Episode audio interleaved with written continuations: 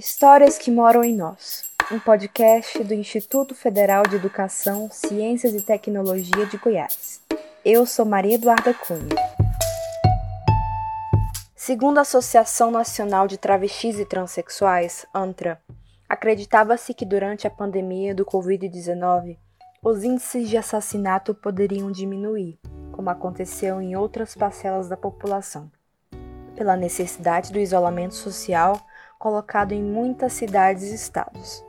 Mas quando vemos que o assassinato de pessoas trans aumentou, temos um cenário onde os fatores sociais se intensificam e têm impactado a vida das pessoas trans, especialmente as travestis e mulheres transexuais trabalhadoras sexuais, que seguem exercendo seu trabalho nas ruas para ter garantida sua subsistência, visto que a maioria não conseguiu acesso as políticas emergenciais do Estado devido à precarização histórica de suas vidas. E nesse episódio eu converso com Mãe Angelina e Bianca Lopes sobre o tema A vivência da mulher trans nos tempos de pandemia. Mãe Angelina é uma mulher trans, tem 25 anos, mãe de santo bandística e mantém um trabalho social acolhendo pessoas em situação de rua em sua casa além de fazer doações de roupas mensalmente. Moradora da periferia, em Aparecida de Goiânia, é casada e tem um brechó de roupas que mantém com doações. Bianca Lopes, mulher trans, ativista de direitos humanos, mestrando em saúde coletiva pela UFG. Técnica de referência para políticas de saúde para a população LGBT, na Secretaria de Estado da Saúde de Goiás. Sejam bem-vindas! Olá, obrigada pelo convite, satisfação estar aqui com vocês. Olá, obrigada pelo convite. Eu fiquei muito alegre de estar aqui com vocês. É um prazer tê-las aqui conosco. O desemprego no Brasil alcançou números recordes durante a pandemia em que estamos. Diversos estudos mostram que para as mulheres trans essa realidade é ainda pior. Para vocês, quais foram as maiores dificuldades que encontraram ao procurar uma vaga de emprego? Para mim, a dificuldade foi o preconceito forte. É, a, minha, a minha aparência contou muito é, em relação a, é, a entrevistas e eu acho que, a, que o, o mercado de trabalho ele ainda não está apto para receber uma, uma mulher trans ou um gay, né? Porque a gente, quando a gente chega, a gente já tem as pessoas já têm uma visão ruim da gente, que a gente é o mal, que a gente só serve para ser é, ladrona ou prostituta, né? Então, é, é, eu, eu entrei numa empresa, meu último emprego, eu trabalhei numa padaria e lá tinha uma trans, bem bonita, por sinal, na recepção. E eu falei para ela, eu queria tanto trabalhar aqui porque eu vi ela, eu me senti acolhida. Aí ela falou assim: não, mulher, vai, vai dar certo. Eu entrei, fiquei um bom tempo lá e eu tive, convivi e aprendi que, que nem todos são iguais. Que tem empresários, empregadores que são pessoas de, de, de pensamentos além, né? De pensamento inteligente, de, de, de respeitar a, a, condição do outro. E isso era uma empresa totalmente católica, né? Então eu, eu, eu aprendi muito e depois de lá eu decidi ser a, a Angelina. Eu me senti amada, eu me senti que realmente eu era uma mulher. Falei, aí eu vou ser essa mulher que todo mundo falava. Às vezes colegas falavam, Angelina, você é bonita. Você, você é nova, tal. Você tem atributos, você chama atenção, você é falante. E eu comecei lavando as vasilhas com muito orgulho e desci para a recepção, né? Então eu tenho muito orgulho de ter feito a diferença naquela empresa. E, e, e, hoje eu tenho muito orgulho de receber os meus clientes da forma que eles têm que ser recebidos, com amor. É, emocionada de ouvir as palavras de Angelina e eu digo, começo falando quais são as dificuldades que a população trans tem em relação à empregabilidade, né, ao acesso ao trabalho. É, Pensando ainda no recorte ainda menor, que são das mulheres trans e das travestis. É, quais são as dificuldades?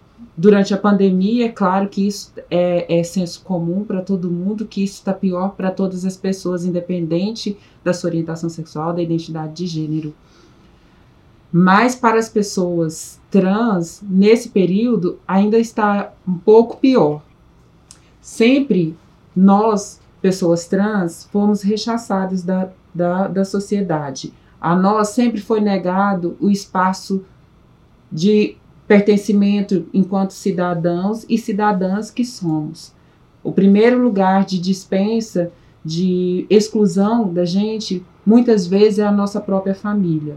Depois é a escola, é o mercado de trabalho formal, é o acesso à educação, é não ter proteção da segurança pública. Muita, muitas vezes, em algumas uh, casos, a gente é vítima da segurança pública do próprio Estado. Então, assim, esse apagamento social que as pessoas trans, principalmente as mulheres trans e as travestis carregam, de inacessar alguns direitos e alguns espaços, vem desse preconceito que está arraigado no, no machismo, no patriarcado, no racismo. Né? Veja que a ANTRA, que é a Associação Nacional de Travestis e Transsexuais, traz o seu relatório de 2019, já no primeiro semestre de 2020, é, uma superação nos números de mulheres transexuais e travestis assassinadas no Brasil. Assassinadas simplesmente porque são mulheres trans ou porque são travestis, né? E geralmente vem carregado de muito ódio. São corpos decapitados, corpos, corpos queimados, né? Porque isso é, um, é, um, é uma forma de você mostrar que é um ódio que há em cima dessa população. Então, quando a gente fala de não acesso ao emprego, a gente está falando de uma série de outros direitos que estão são negados e que reforçam essa opressão em cima dessa população. Para vocês, foi perceptível uma mudança antes e durante a pandemia? Como vocês se sustentavam antes e agora? Eu me sustentava com minha loja, né? A minha loja ela não vende só roupas usadas. Ela vende N coisas, né? Artigos de sexo shop, maquiagem, é, esculturas é, e, e outras coisas, né? Aí eu tinha ajuda da sociedade, do pessoal da igreja. E aí teve um fechamento nisso aí, né? Por causa do, do da gente ter que ficar em quarentena, ficar dentro de casa, né? E aí também a gente teve que, que fechar o terreiro, né? Porque a gente não podia receber o público, né? Em, em aglomeração, em excesso. Então eu decidi tomar conta, eu desmontei uma, a, minha empresa e transformei ela em um escritório, num escritório espiritual. As pessoas marcam e vai e atendida, né, com total cuidado, de máscara, com álcool e tudo mais, né? E como é que muitas se sustentam, né? A gente está falando de mais de 90% da população de mulheres trans e travestis, elas trabalham na informalidade, grande parte na prostituição. É, quando eu falo, eu falo do meu exemplo, eu falo de um recorte é, privilegiado em relação a, a, aos meus pares. Eu me sinto privilegiada porque de uma certa forma eu tive uma família que me acolheu, que pudesse me dar apoio para que eu pudesse me desenvolver. Apesar de eu sofrer transfobia também durante a minha trajetória de vida, mas eu não sofri tanto igual, talvez, o que ela, a, a mãe Angelina pode ter sofrido na vida dela, que ela teve que se prostituir em uma parte da vida dela para ela sobreviver. Eu tive acesso à, à educação, eu consegui me formar, eu tenho um trabalho formal, é, um, emprego estável. Então, eu faço parte de menos de 4% das, da parcela da, da população trans. Então, assim, é uma minoria. O que deveria ser absolutamente normal é absolutamente uma regra, uma exceção à, à, à, à regra, digamos assim. Então, a gente está falando de uma realidade da maioria da, da população trans que antes da pandemia trabalhava na informalidade, na prostituição, e, e que nesse período de pandemia a, a vulnerabilidade ainda ficou pior, mais, a realidade ainda ficou mais opressiva, mais opressora. Uh, porque algumas tiveram que retornar para suas famílias, sofrendo violência, sofrendo maus tratos. Uh, o governo federal, por exemplo, ofereceu uma ajuda uh, de custo, auxílio emergencial Muitas não tiveram condição de, de acessar, porque você precisa ter documentos né? É, é, todos sem nenhum tipo de pendência, você precisa ter acesso à internet. A gente está falando de uma população que a maioria não tem. A população, por exemplo, de, é, de travestis e trans que trabalham na rua, muitos nem documentação têm. Então, como é que elas estão se sustentando? Muitas moram em pensionatos, né, em casa de cafetina, que elas precisam pagar diário, e elas não, não têm como se sustentar. Então, assim, e ninguém está preocupado com isso. A gente não vê muita ação do Estado para fazer esse tipo de reparo, para que tenha alguma ação que, te, que diminua essa iniquidade. A gente vê falando de, de, reforçar o cuidado e da oferecer mais apoio, inclusive, por exemplo, para uma família, uma mãe solteira que tem filhos, né, de oferecer cuidado para as pessoas idosas, mas para as pessoas LGBTs, né, para as pessoas trans, as pessoas que já são isoladas socialmente, digamos assim, em outros contextos normal, na pandemia ainda piorou. Então, é, a, a situação é essa. Então, assim, a grande parte é, é, se sustenta com ajuda, com doação, é, ou às vezes vão para a situação de rua, porque não tem onde ficar, nem pensionato pode ficar. Então, assim, a, a situação é essa. Como vocês acreditam que a situação em que nos encontramos irá afetar as mulheres trans? Vocês acreditam que de alguma forma haverá um impacto positivo nas relações de trabalho? Eu acredito que essa transformação ela não se dá por meio da, da pandemia ou pela situação que a pandemia nos colocou. Né? Eu acho que se dá por meio de transformação social e política da nossa sociedade isso implica no reconhecimento da, da, verdadeiro do Estado em relação a essa população, implica no compromisso da, da, da, das pastas governamentais, das instituições de ensino, é, incluírem as pautas e as demandas e reconhecer essas identidades como partes da sociedade. A gente já vê um movimento caminhando nesse sentido, haja visto que existem algumas políticas de saúde Existe a própria Política Nacional de Saúde LGBT, a Política Nacional do Processo Transsexualizador no SUS, mas que são, são ações pontuais que necessitam de uma maior atenção no, no ponto de vista social. É uma transformação política para a gente conseguir mudar a realidade dessas pessoas. A escola foi muito terrível para mim. Eu acredito que para mim a escola foi o tempo mais. Eu, eu, eu não tive uma, uma educação boa, eu não terminei os estudos totalmente, né? Porque não porque eu não tive oportunidade. É, porque foi porque eu tive que sair do, do, do, do da escola para trabalhar. Ou eu trabalhava, ou eu aguentava o meu padrasto homofóbico, ou eu aguentava a parentela que, que não respeitava a minha condição, né? Então eu decidi ter o meu espaço, né? E, e, nesse tempo eu, eu fui, fui morar na rua. E meu marido já morou na rua. Já comeu comida do lixo. E a gente foi salvo por um anjo, né? E vivemos na casa dele. E de lá a gente já foi trabalhar. E, e, e é por isso que eu engajei nesse negócio de ajudar as outras pessoas, sabe? Porque é, a escola foi um momento terrível. O meu marido fala: você tem que voltar a estudar Falei, minha vida é muito louca. Imagina eu estudando. Mas tem tempo sim, né? Mas eu tenho trauma da escola. Eu não aconselho que ninguém deixe de estudar, né? Mas as, a, as mulheres trans, elas são muito apedrejadas. É muito difícil você ser uma chacota. Você ser tratada como lixo ou objeto sexual. Porque eu fui, eu fui uma das pessoas mais usadas um objeto sexual por todos e nunca assumida por ninguém. Então, é, isso foi muito difícil para mim. Então, a escola para mim foi terrível. Eu vi ela falando da escola e eu fiquei muito emocionada. Porque na escola é muito ruim. A, a, uma mulher trans na escola, eu acho que ela conta os minutos para ir embora. Eu fico, eu fico pensando se vai um dia acontecer um, uma mudança nesse mundo. Toda mulher trans ela é muito bonita, né? Porque a gente tá no corpo errado, a gente tá no corpo errado. Mas quando a gente se torna uma mulher, a gente fica uma você mulher me atraente. Só fazer uma intervenção. Você não tá no corpo errado, não, minha linda. Você é. tá no corpo certo. É, eu sempre você só vê, que eu tava no corpo vem, errado. Você vem, você vem numa vivência certa. Você não tá no corpo errado. Essa é a sua identidade trans. O seu corpo é esse. Né? você pode ter as suas, as suas não aceitações, ou as Tem. suas aceitações podem passar por várias subjetividades. Mas o seu ser mulher é esse. Então Uhum. você não está no corpo errado, não, você está no corpo certo.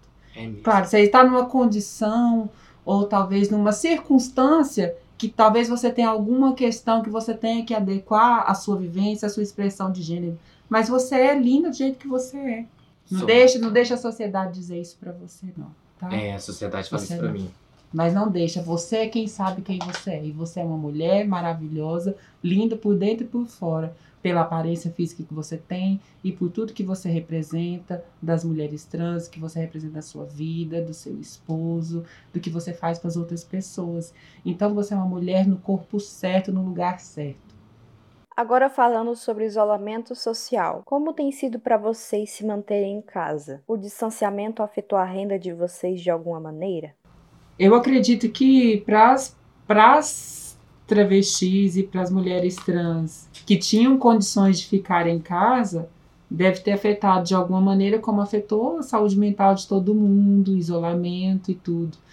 Mas é, é uma condição que não se aplica às pessoas trans, pensando nesse contexto de isolamento, visto que a maioria como eu disse anteriormente, não tem acesso, não tem, não tem acesso ao mercado de trabalho formal, que vive na informalidade e que de alguma maneira precisa trazer sustento para dentro de casa. Então, não consegui, a maioria não conseguiram auxílio emergencial, uma maioria esmagadora, né, por outras questões, porque não tem documentação, né, que estão em outros estados, é uma população flutuante. Difícil assim a gente ver pessoas que estão sempre no mesmo lugar, geralmente elas mudam muito, porque quando está na rua está exposta a muitos riscos, né? Às vezes, a, a, a, principalmente as que estão é, é, trabalhando com profissionais do sexo, é, elas sempre circulam, porque não pode estar sempre no mesmo lugar, porque às vezes pode ter criar algum tipo de disposição com o cliente que exige algum tipo de, de prática, alguma coisa, né? Então, assim, é, é uma realidade que não faz muito sentido para a maioria das pessoas trans, é isolamento social. Mas de qual isolamento social que a gente está falando? De um da, da quarentena ou um, um que a maioria das pessoas trans já vivencia a vida inteira, né? Que só ficou mais evidenciado agora durante a pandemia. Porque eu acho que se a pandemia trouxe de algo, algo positivo, foi isso. Escancarar para a sociedade o que, que não deu certo até agora, o que está errado, o que está ruim. Né? Então, o que, o que, que a gente precisa fazer para consertar uh, as várias injustiças sociais que acontecem, né? seja com a população trans, seja com a população negra, população em situação de rua, é, com a população pobre. Né? A gente precisa rever, precisa rever é, do ponto de vista político, sociocultural, como a gente constrói a nossa sociedade. Tem alguma coisa errada. Porque o isolamento social, ele só faz sentido para quem é de classe, que é rico, classe média, classe C, que tem um emprego, que não foi afetado com a pandemia, né? Porque isso também não faz muito sentido. E então, se a gente está falando de uma pessoa que a maioria delas não tem nem documento, não tem como fazer isolamento, né? Porque ou fica dentro de casa ou vai passar fome. E muitas nem tem casa para voltar, porque se você não tem dinheiro, você não tem como ficar no pensionato, então você vai para a rua. E aí, essa é a realidade. Eu acho que é, é, é uma reflexão que a gente traz do pós-pandemia para a gente pensar na representatividade, no reconhecimento dessas pessoas enquanto pessoas, que, da, das humanidades que habitam esses corpos. Eu não tenho nem palavras para para falar depois da, da fala dela, porque ela falou tudo. Tudo que, que eu poderia falar aqui.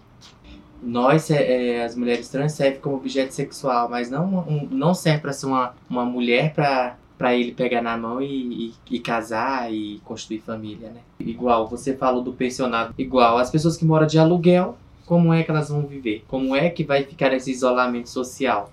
Esse isolamento social não existe. A pessoa vai, ou ela vai dar um jeito de, de organizar para pagar suas contas, ou ela vai morar na rua, né? Passar mais necessidade. E daqui para frente, quais são suas expectativas e planos para o futuro? Eu eu, a mãe Angelina, eu, eu, minha expectativa de mudança é de ajudar agora as pessoas com mais com mais força de vontade as pessoas que sobreviveram, né? Porque o meu público que vive na rua, a maioria, né? Morreu de Covid e de frio, de fome, né? Eu vou, eu, eu Angelina, eu quero ajudar com mais força de vontade, né? O, o pessoal que, que mora na rua. E também o, o pessoal que tem problema na área é, mental, espiritual. Eu espero que daqui para frente como eu disse anteriormente, é, a pedagogia do vírus, do coronavírus, né, da doença do Covid, seja exatamente essa, que nós, enquanto sociedade, possamos ter aprendido a lição que ela nos trouxe para além da doença do Covid, do nosso olhar, do nosso cuidar do outro, em todos os sentidos, né? Porque essa é a grande dificuldade da sociedade agora durante a pandemia para evitar a disseminação do contágio com maior velocidade, de evitar a disseminação, de cuidar das nossas da, da nossa saúde, da saúde do outro. A gente precisa que se, nos cuidar e ao mesmo tempo cuidar do outro. Eu acho que essa é a grande lição que fica para todos, né?